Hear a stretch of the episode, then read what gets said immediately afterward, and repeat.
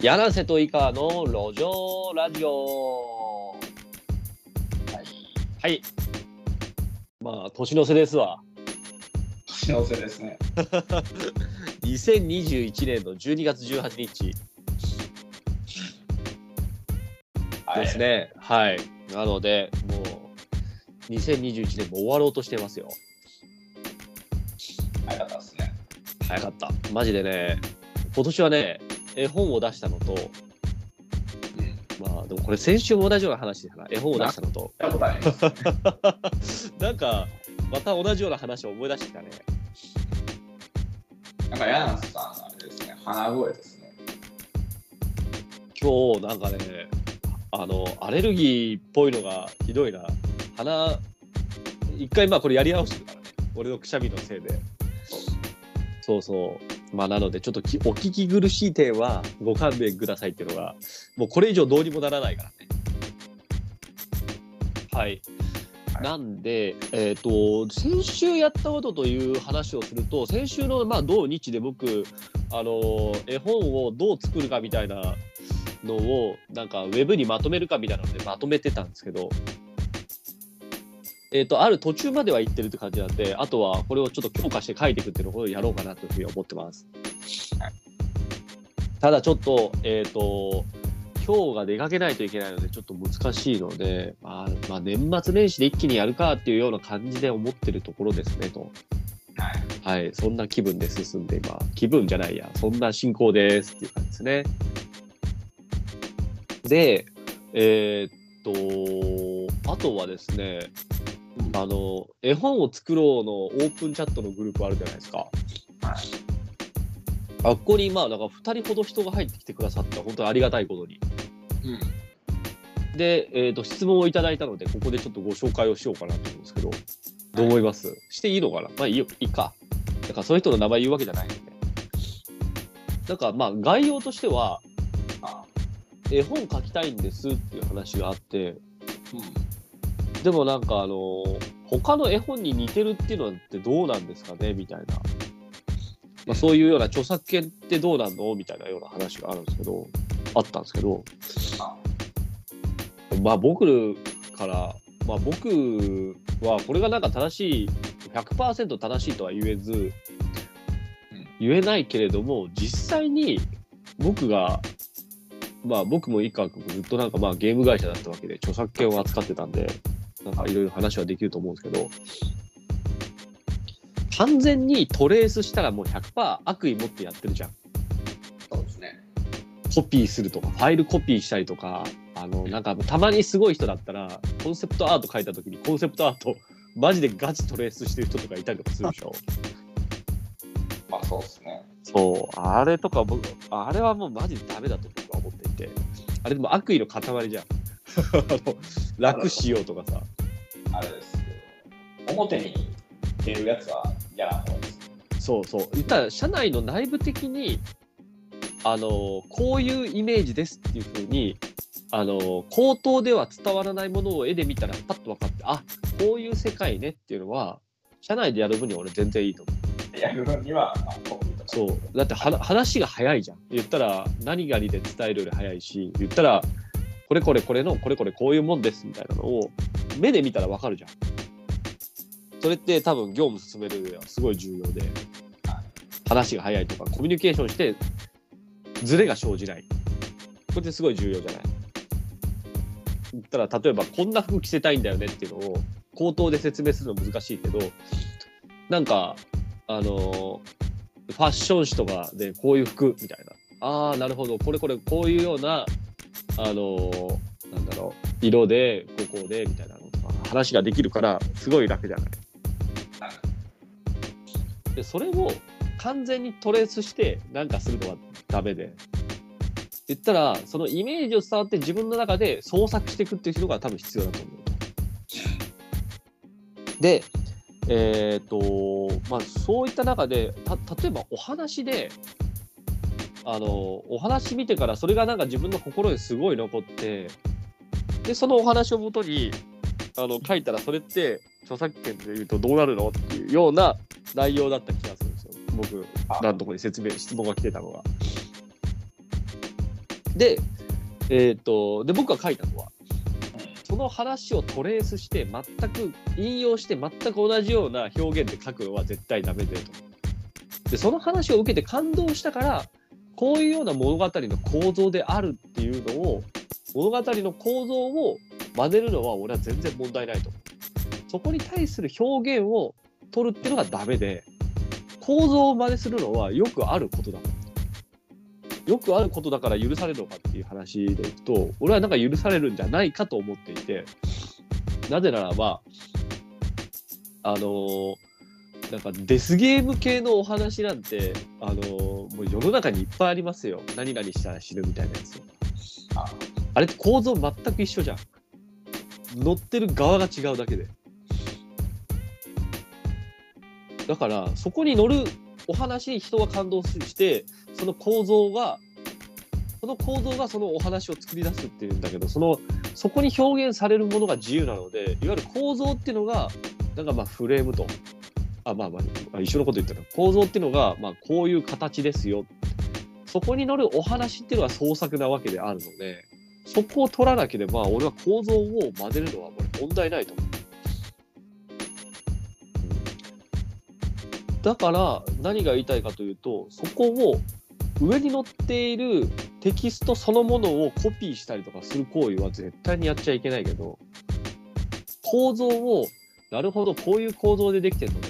例えばドラゴンボールとかだったら、修行して強くなって、自分よりちょっと強いやつになんかいろんな限界を突破して勝つ。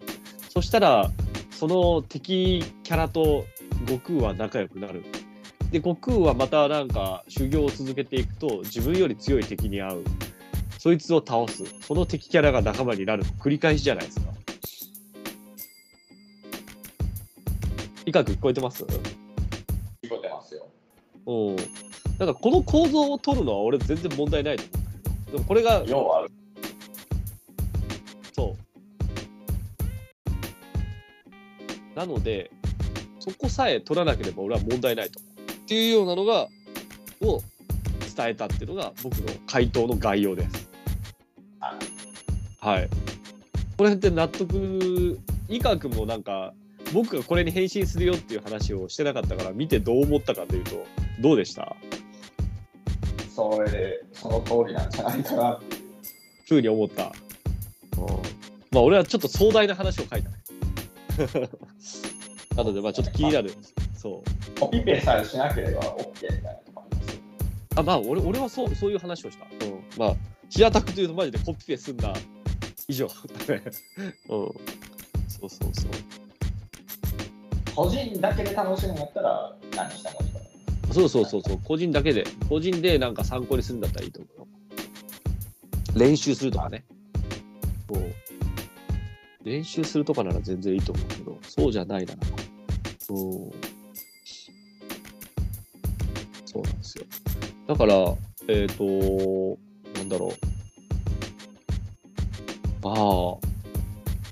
まあ、なんかそういったなんか創作のことがあった時に、まあ自分らの一応なんか意見みたいなのとかは持って話はまあ進めてるっていう感じですね、今のあのオープンチャットの見るとね。まあ一応なんか質問来たら全部一応今のところ100%で回答しよう。正しいか、そう、正しいかどうかは置いといて。でもなんかそれはえ炎上するような内容では俺全然書いてないので大丈夫だと思ってます。はい。井川君の方は今週の進捗としてはいかがでしたか？僕はそういう進捗しかないんだけど。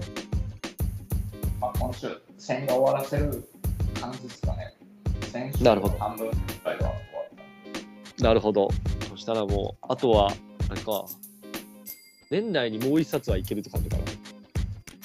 そうね。そう。なるほどな。あ、あと、そそうそう、うん。どうぞ。あ、いすよ。えっ、とね、ワンチャン？どうしたの？俺めっちゃ綺麗になってきたわ。来週ぐらいにできるようにしたのかな。あ、マジ？あ、それは楽しみだ。2冊目ができるぞ。はい。それは楽しみだな。一上です。はい。はい。あとね、僕が、あのー今、翻訳家の人を探してるんですわ。はい。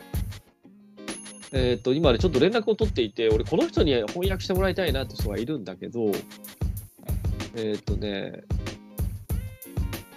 えっ、と、その人からどういう連絡があったかというと、あの、まあ、絵本の翻訳やったことないから、えっ、と、できればその、で、しかもなんか、僕とまあ、井川君で一緒に作った絵本渡してね、えっ、と、これを翻訳したいんだって話をしたら、なんかちゃんとやりたいみたいな。やるんだったらちゃんとやりたいです。だからネイティブのチェックをつけたいですと。ネイティブチェックをしてもらって、いわゆるなんかあの、有名なお月様こんばんはとか、金魚が逃げたとかなんかす、あのまあそういう日本の絵本があるんだけど、それがちゃんと英語に翻訳されてるぐらい、なんかせっかくやるならしっかりとしたものをやって、えっ、と、自分家の子供にも読んでもらいたいです、みたいなことを言ってる人がいらっしゃったんですわ。はい。で、で、なんかあの、まあ、いろいろ安くやってはくれるんじゃないかなみたいなふうに思ったけど、そのネイティブのチェックをつけるというふうになった時に、ちょっとなんかどうしてもその人にお願いする料金がかかるかもみたいな話はあるんで、えっ、と、どういうふうにかお考えですか？みたいなので、ご意見をお聞かせくださいっていうふうにご連絡をいただいてたんですよ。で僕と井川君がやってるその、まあ、自分の姪っ子向けとか自分の娘に向けて絵本を作ろうぜみたいなとこからスタートしたものについてはその人はその考えが素晴らしいんでなんかぜひお手伝いしたいと思うでもなんかそういうその日本語からやあのちゃんとしたなんか物語を翻訳するってことはどうしてもしたことがないのでっていうので、まあ、どうお考えですかっていうお話でしたと。なので僕のあのえー、と僕からの回答はその人に対してね一応まあ今回そのお話もそのシナリオライターさんがすごいリズミカルに書いてくれてるのがあるので確かに翻訳はすごい難しいと思いますと。ただ日本人にの子にとってはすごいなんかリズミカルに読めるような絵本にしてるのでそれを英語で同じようにリズミカルに読めるかどうかっていうのが表現できたら僕は最高に嬉しいと。でも確かにそれは相当難易度が高いと思います。うん、だからネイティブのチェックっていうのも僕は考えたことがなかったと。なんか単純に翻訳してなんか読んでくれたらいいなぐらいに思ってた。なぜならばそれはあのーまずはなんか自分たちのお話を広げたいからだみたいな風に思ってそういうこことを言ったんですよ。でもあのー僕と井川君で今作っていてシナリオだけがあるうさぎさん月に行くってやつがあるじゃないですかうん。完全ファンタジーな絵本でちょっとエモい話なんかこれもうある意味絵本っていうファンタジー絵本みたいなはい。子供子供が初めて読むファンタジー絵本みたいなやつあるじゃないですかうん。これをマジでネイティブチェックしてえっ、と本気で井川君にも絵とかも本気で描いてもらって出す出す。そう海外その本気で海外でもなん。か売りたいなっていう風にめっちゃ研究してからやってみて出すん。だったら僕は翻訳にちょっといつもより多めのお金を払ってもいいかなと思ってるっていう風に思ったん。であのそういうようなニュアンスで回答したん。ですよ。はい。うん、そしたらねあのえっ、と一応なんかネイティブチェック含めてちょっとやってくれるそうな感じらしいんで、それだったらね。まあ言ったらそういうような気持ちを伝えたとなんか僕はこれこれこういうふうにやりたいと。うん、だからね、あのーなんだろうな、ちょっと高くなるけど、その、おす、うさぎさん月に行くで挑戦してもいいですかっていうのを以下に確認。金額はここでは言わないけど、高くなるけど、あの翻訳、翻訳料想定してるより、マジちょっと高くなるけど、どう？まあ、いいんじゃないですか。うん。それでいこうかな。よし。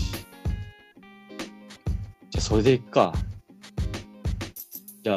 先行して、あの、井川君、先行してね、えっ、と、まだお、うさぎさん月に行くは、井川君のラフとかもまだ終わってないじゃない何も手つけてないですね。そう。だけどもう、言ったら、シナリオはもうシナリオ通りに書いてもらうっていうふうにし、シナリオ通りにもう掲載することを前提にして、イラスト書いてもらうって大丈夫いかここで。言ったら、シナリオをはしょるってことはなし。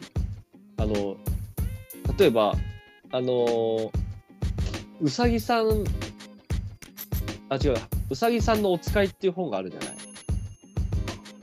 まあ、一冊目で、あの、100冊計画の一冊目。うんあれ、1ページ抜けてるんですよ。実は。うん。そう。あの、書いたお話が。挿絵が1ページ抜けてたんですよ。うん。うん。だから、あの言ったら、シナリオが一部使われてないの。書いてくれたシナリオが。うん。うんだから、月へ行くについては、もう先に先行して、あの翻訳に出すっていうふうに俺ちょっと考えてんだけど、うん。あのシナリオ、日本語からのシナリオを飛ばすっていうのをないようにしてほしいなと思って、挿絵。同時に出すってことですか？じゃじゃないじゃない。えっと、今までのあのシナリオを書く流れは、あえっと、絵本を作る流れは、シナリオ、あ俺があらすじ書きます。で、シナリオライターさんにシナリオを発注して、シナリオを納品してもらいます。で、その時に、シナリオとプラス挿絵の指示をしてもらいますっていうふうにやって、で、日本語のシナリオ、日本語での挿絵の指示を見て、井川君が、あの、絵を作るじゃない。うん挿絵作るじゃない。